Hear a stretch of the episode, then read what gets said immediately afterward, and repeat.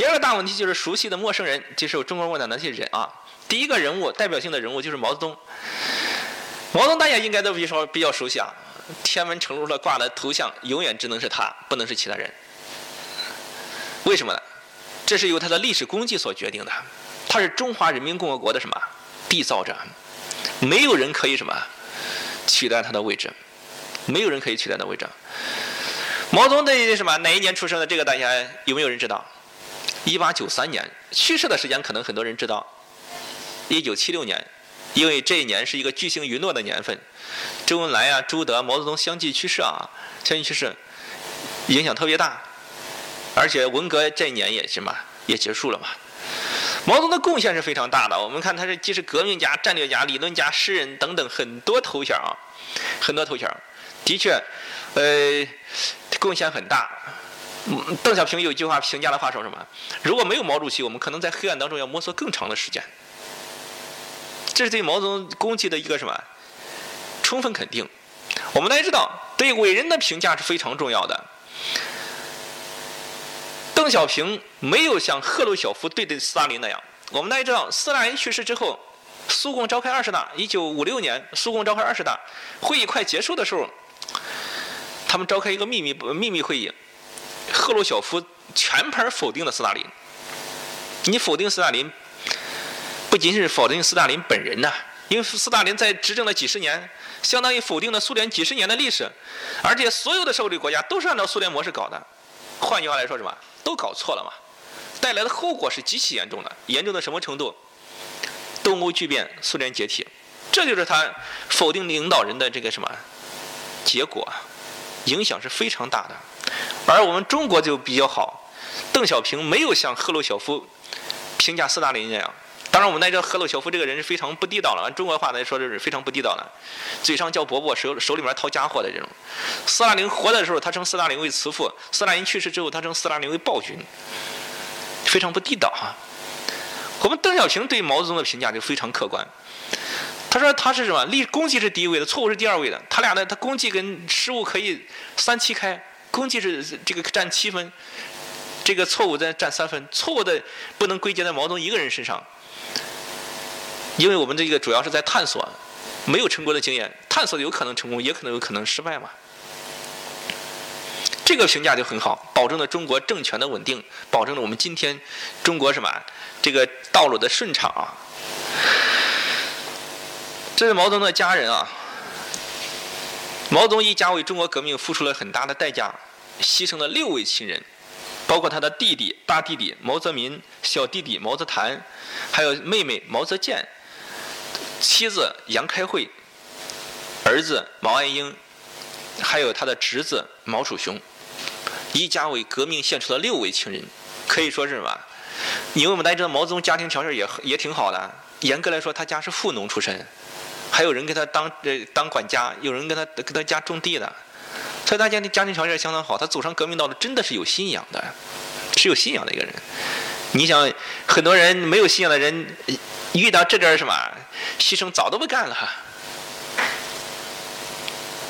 另外一个人，周恩来，这个大家名字都是很熟悉的啊。我们大家来看看他照片吧，大家看了之后有啥感受？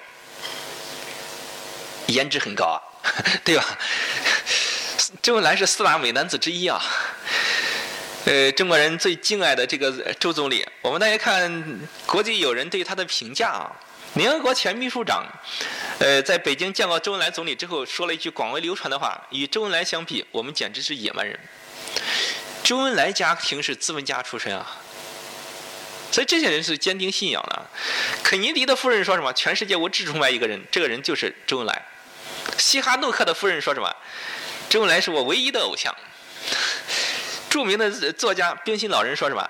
周恩来总理是实际中国人心目中中的第一位完人，所以这评价是相当高的。他有很很高的政治智慧。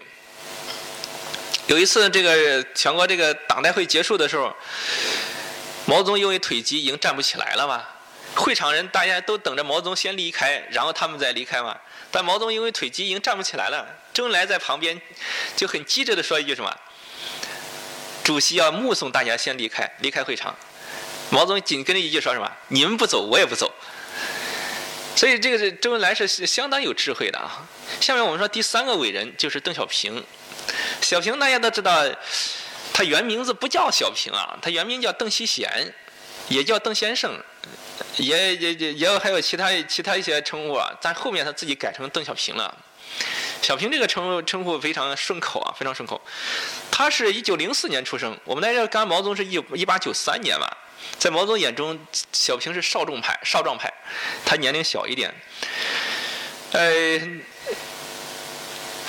邓小平给我们的最大的功绩，大家都知道，改革开放让我们过上了幸福日子啊。我们大家今天的这个物质的极大丰富，也是跟小平的这个改革开放是密不可分的。另外就是小平本人，他三落三起的人生独特人生经历，也是非常给我们有教育意义的。他十几岁就什么去法国留学，大概是十三岁啊，十六不是十六岁，十六岁，零四年这出生，二零年去法国留学，十六十六岁。当然，我们在这他去法国进行演学，那是半工半读的形式，白天工作，晚上读书，是这样一种形式啊。呃，时间有限，我们这个就不说了啊。我们看他这个经历，传奇的人生经历，三落三起。我们大家知道。这个经历是非常不容易的，一般在政治上一落就永远起不来了。但邓小平是三落三起，我觉得跟他性格是有关系的。邓小平的性格可以概括四个字儿，哪四个字儿？绵里藏针，绵里藏针，也就是外圆内方的一个性格，既讲究原则性又讲究灵活性的一个人。他们三次被打倒都是因为他什么？坚持原则跟毛泽东不一样，但三次被重新启用，同样是因为他坚持正确的，所以被重新启用啊。邓小平曾经跟一个外国记者开玩笑，他说什么？如果在政治上设一个奥林匹克奖的话，我完全可以获得这项的冠军，因为在政治上一般不可能三夺三起啊。这是他独特的人生经历，也造就了他这个这个坚韧不拔的这种性格啊，影响特别大。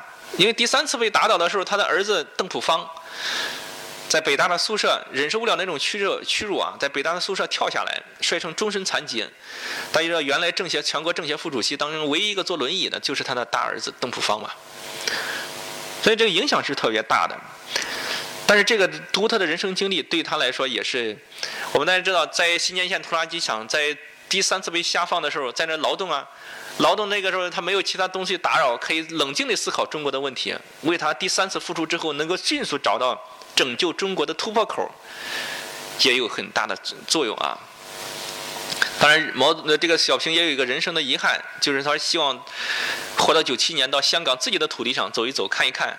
他活到到九七年，但是很遗憾的是没有活到七月一号，他活在那二月十九号，二月十九号，香港回归没看见。然后他的爱人卓林带他完成了他的人生的遗愿。然后江泽民。呃，总书记，还有胡锦涛总书记，还有我们的习近平总书记，这几个都是比较近的。呃，时间关系我不讲了，大家下去自己看一下。呃，第三个事儿，第三个内容就是入党的那些事儿啊，那些事儿。这里面主要主要讲几个，一个是入党程序，然后党员的信仰，中国共产党的性质宗旨，还有三个选择啊，为什么我们选择共产党？主要讲这几个问题。首先我们来说一下第一个，就是入党的程序。原来我们是地下组织，入党的程序是不公开的。我不知道大家有没有看过这部电视剧《潜伏》，看过没有？很多人看过啊。里面有一个余则成，就是就这个人叫孙红雷是吧？孙红雷扮演的。孙红雷跟这个罗掌柜有一个什么？这这这余则成跟罗掌柜有一个经典的对白，说什么？罗掌柜说什么？你永远是党组织的优秀成员，这是组织让我转达给你的。余则成怎么说？我知道形式并不是最重要的，最重要的是信仰。因为那个时候谁敢公开说你还给你高开一个入党宣誓，敢不敢？那不暴露了自己的身份啊！很快就为什么被杀掉了吧？所以那些人当时是没有轰轰烈烈的，没有公开的入党程序，但是他这些人的信仰是非常坚定的。信仰是非常坚定的。今天我们是已经是执政党了，而且是一个长期执政的执政党。今天我们大家知道，入党的程序都是公开的，但是这样公开是不是我们思想上真正入党啊？这个东西还很难说，很难说。第二个，宗教信仰是自由的吗？是自由的吗？我想告诉大家，宗教信仰不是自由的，尤其是你入党之后，只能信马列，不能再信其他的。中国共产党纪律处分条例已经出台了，凡是党员有信教的，我们党组织要进行批评教育。如果纠正不过来了，那怎么办？要劝你退党。如果你利用党组织在干非法活动的话，那是要给出严厉的处分的。这点我大家一定要心中有数啊。前年，我们广东广东一个马院的院的书记。呃，暑期社会实践的时候，到一个寺庙里去上了两炷香，结果被别人拍了照片，回来之后都免职了。这个大家不是不是闹不是开玩笑的啊！当然，中国人的信仰是有点复杂的。我去我爱人家，他家是山西的，那年春节去，呃，春节没事干嘛，跟我大舅哥一块去他们的村支村支部，结果去了让我大跌眼镜。为什么呢？村支部在一个很大的院子里，一头是村支部。他的门对门是什么？是个寺庙。村支部上面写了五个汉字“为人民服务”，对面写了四个汉字“普度众生”。两个单位在一个院子门对门能够和谐共生啊！你不觉得很讽刺吗？后来我问他：“你们那个村支部搬走了没有？”他说：“搬走了，但搬走只是形式。他们每当地每年的正月十七是当地的祭拜日。”每年的这一天，村支书会带领全村的党员干部，包括老百姓一起到那儿去寺庙去去拜神呢。大前年又去了，有人拍了照片，交到上级纪委，所有人都写检查。所以现在不是闹着玩的哈，不是闹着玩的。还有党是什么？我们党的性质和宗旨这个都不说了。这个什么？两个先锋队，三个代表，一个什么？一个最终的目标，这个我们不说了，这个大家都很熟悉。还有为什么是中国共产党？这个是三个选择。这种大学里面五门公共政治理论课，其实讲的就是这个三个选择的问题。历史和人民为什么选择了马克思主义？历史为什么为什么选择共产党？为什么选择了社会主义？当然问题来了，历史和人民可以选择你，但是历史和人民也可以什么？你干的不好也可以抛弃你啊。所以我们今天中国共产党是有强烈的危机意识的，强烈的危机意识的，真的是这样的。唐太宗李世民说了一句话，什么“水能载舟，亦能覆舟”。但是我们这个是有道理的，但是但是我们又不能完全套来用。为什么？李世民将统治阶级跟老百姓。水跟舟的意思是什么？它是压在老百姓头上，而我们中国共产党是什么？是融在老百姓之中的，那是不一样的。它不，这这不能直接套来用，但是可以可以简单的可以理解这样理解啊。所以我们今天面临着严峻的考验，四大风险，四大考验，对我们今天的执政地位影响特别大。苏联教训也在这摆着呢嘛。所以我们今天的问题是什么？这里面我只强调一个，改革开放。市场经济啊，市场经济，我敢说，十八大以后，我们党员领导干部的教育是非常成功的，非常成功的。十八大之前我不敢说，但十八大以后真的是很很很实的，也是很有效的。你别看我在在在这里跟大家来讲课，其实我也在我要接受培训的。我刚才说了，我们去井冈山待了去了两次，待了半个多月啊。我们在那儿听那些感人故事，我们听的也是眼泪哗哗的。很有很有什么，很有启发，也非常感动。但是离开那个环境，到市场上转一圈这个效果就减少了一半。再转一圈效果全没了。为什么？我们这里面原因根本的原因就在于我们党倡导的价值原则跟我们市场经济所内在蕴含的价值原则是冲突的。党倡导是什么？价值原则什么？要你无私奉献。但是市场倡导的原则是什么？等价交换。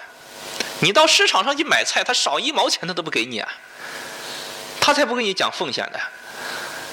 所以这是我们今天面临最大的一个考验。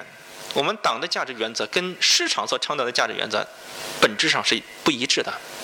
所以毛这这个习大大说一句什么话？当官就不要想发财，发财就不要去当官，鱼和熊掌不可兼得，不可兼得。所以我们这是我们现在面临的严峻的考验。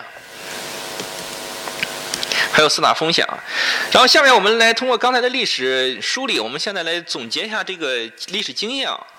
中国呢为什么是能够成为最成功的一个创业团队？我觉得呢，虽然总结的不是全，但是在最主要的三条有了，一个是必须有一个正确的理论指导。大家想想。近代农民阶级、地主阶级、资产阶级改良派、资产阶级革命派都进行了种种努力和尝试，但是没有一个成功的，就是因为我们的理论武器不行啊。自从有了这找来到马克思主义，有了中国共产党，我们就是什么一路走来都非常顺畅了啊。这是一个，第二个就是一切为了人民，一切依靠人民。中国共产党能够从小变大，从弱变强，从一个地下组织变成一个长期执政的执政党，就源于什么？人民群众的拥护和支持。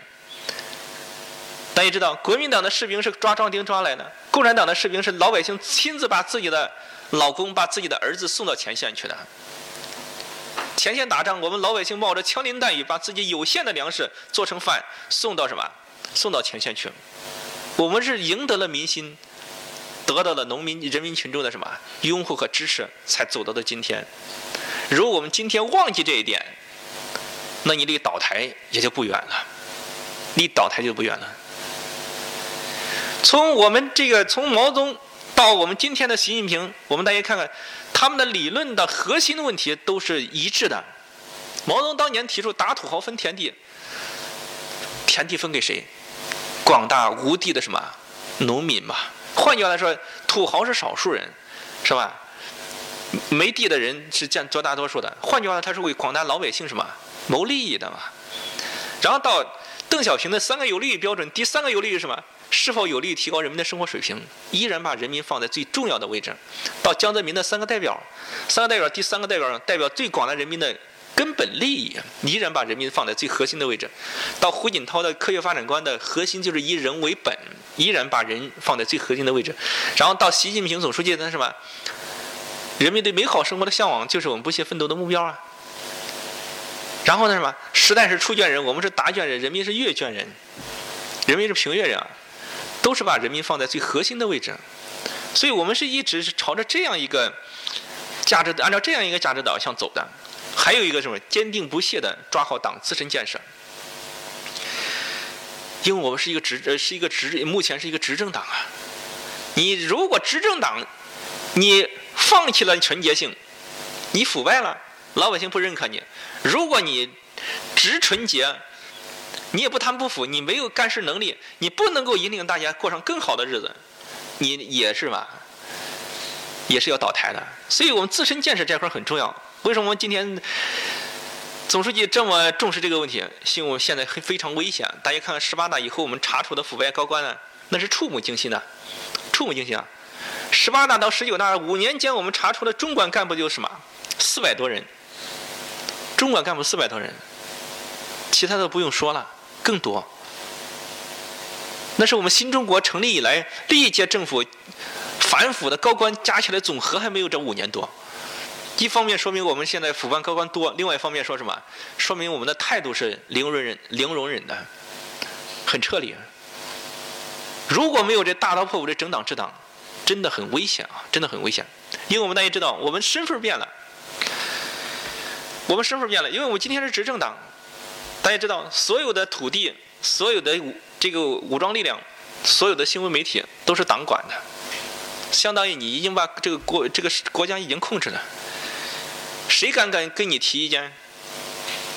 你别人提的意见能不能听的，还有一个问题啊。这种情况下，没人敢监督你，唯独你只有自己什么，管好你自己，而且从严管理。因为不像我们其他西方国家，它有什么轮流执政，那还有什么？你搞不好有下台的风险。我们没有，所以我们只有管好自己，加强自身建设。所以这是我们的成功的秘诀啊。那么面对新时代新征程，我们应该怎么办？我觉得我们应该牢记我们的初心使命，弘扬优良传统啊。初心使命是什么？十九大报告说了一句，说了把这个答案明确了，就是为中国人民谋幸福，为中华民族谋复兴啊。十九大结束之后，我们又增加了一句，叫什么？为人类谋大统，为人类谋大统啊！这是我们的初心。所以，正是我们一直以来沿着这个初心来的，我们才能取得今天的成绩。但是，今天如果忘记了我们的初心，是相当危险的。苏联的教训就在这摆着呢。我们在这九一年苏联解体的时候，很奇怪的是，没有一个党员起来要维护这个政党、维护这个政权，这令我们很惊讶。为什么呢？一个这么大一个政党，执政了七十几年的一个政党，说倒台就倒台了，而且没有人去挽救它。原因在于什么？原因在于苏联的民调显示，百分之八十以上的人认为苏联共产党不代表人民群众的利益。换句话来说，他忘记了自己的初心。所以我们共产党为什么要将不忘初心、牢记使命作为十九次代全国代表大会的什么主题啊？原因就在于这里啊。越是执政的时间越长，越不能忘记自己的初心。就像我刚才举例子，我那两个亲属啊，去做直销的两个亲属，他们刚开始的初心都是去挣钱的，但是干着干着初心都偏离了嘛，是不是这样？所以我们的初心使命是一定要牢记的，这是第一条。另外就是要弘扬我们的优良传统。我们的优良传统有哪些？比如说著名的三大优良作风。理论联系实际，密切联系群众，自我批评和批评和自我批评，这是我们在革命过程当中形成的三大优良作风。但是时至今日，有些人把这三大优良作风完全给改了，改成什么了？理论联系实惠，密切联系领导，表扬和自我表扬相结合，完全把它颠倒了，这是非常非常危险的。这里面最最重要的一条是什么？密切联系群众，这是我们成功的一个密码。但是，是我们执政之后的最大危险就是脱离群众。当年毛泽东将人民人民群众与党同人民群众的关系比喻成什么？鱼和水的关系。鱼水里面可以没有鱼，但是鱼儿是离不开水的。但是呢，今天有些人把它演化成什么呢？演化成青蛙和水的关系。蛙跟水什么关系？需要水的时候跳进去，不需要的时候跳出来。还有人把它演化成油和水的关系，油是浮在水面上的。更有甚者，有他把它演化成什么？水跟火的关系，水火是不容的，相当危险的。总书记上台之后，十八大上的十八大结束之后，当然总书记干的第一件重大事情是什么？就是搞了为期一年的群众路线实践教育活动。那是非常什么？有必要的，就是要恢复我们党的群众路线。我们大家看，总书记上台之后搞了八项规定。大家看，我们出行的领导出行都不能再铺红地毯了，然后不能够封路了。领导的车辆车队跟这个什么普通车辆各走各的嘛。然后我们大家看，另外领导人的穿着装也发生了很大变化。我们大家看，总书记现在现现在到地方考察有没有穿西装打呃打领带？有没有？没有吧？现在一般来穿夹克、穿那中山装的比较多，不打领带的。为什么？你穿西装打领带那是什么？那是走亲戚的。当然还有就是我们大家看有没有见领导人穿没有袖子、没有领子的衣服？没有吧？为什么？领袖领袖没领子没袖子怎么是领袖啊？所以他从他从各个方面都在进行什么？跟老百姓这个什么产生心理心理上的一种共鸣啊。不管是服装、说话、出行各个方面，都已经是吧，都在做出很大的一个改变，效果很好啊，效果很好。那我们现在一个问题是什么？为什么当年的三大优良作风在今天为什么落不到地呢？原因是什么？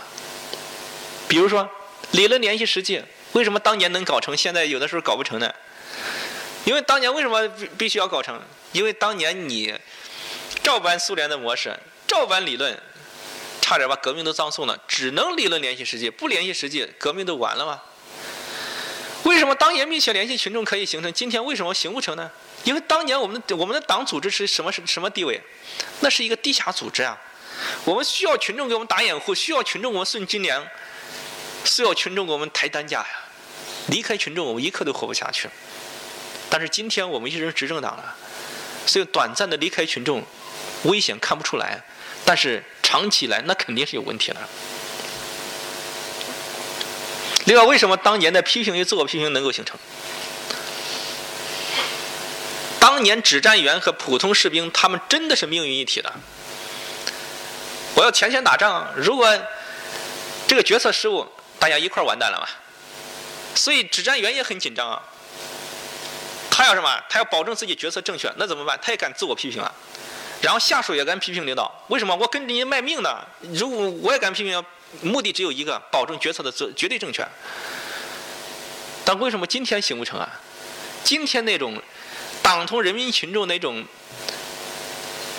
紧密的那种、那种、那种危险的那种形势没不存在了嘛？那种形势环境不存在了嘛？所以我们今天的什么？有些人看见领导犯错，我就不告诉你，你你犯错下台了，我还给我腾个位置呢。时代变了，所以我们今天最大的问题就是我们如何将当年我们党的优良传统，通过一定的制度机制，让传承下来。东西是个好东西，但是我们如何在今天能够让它继续发挥作用，这是非常重要的。今天呢，呃，我们就花了一个多小时的时间给大家交流这么多体会啊，不好意思，一个是迟到，再一个是今天拖堂了啊，感谢大家的聆听，谢谢啊。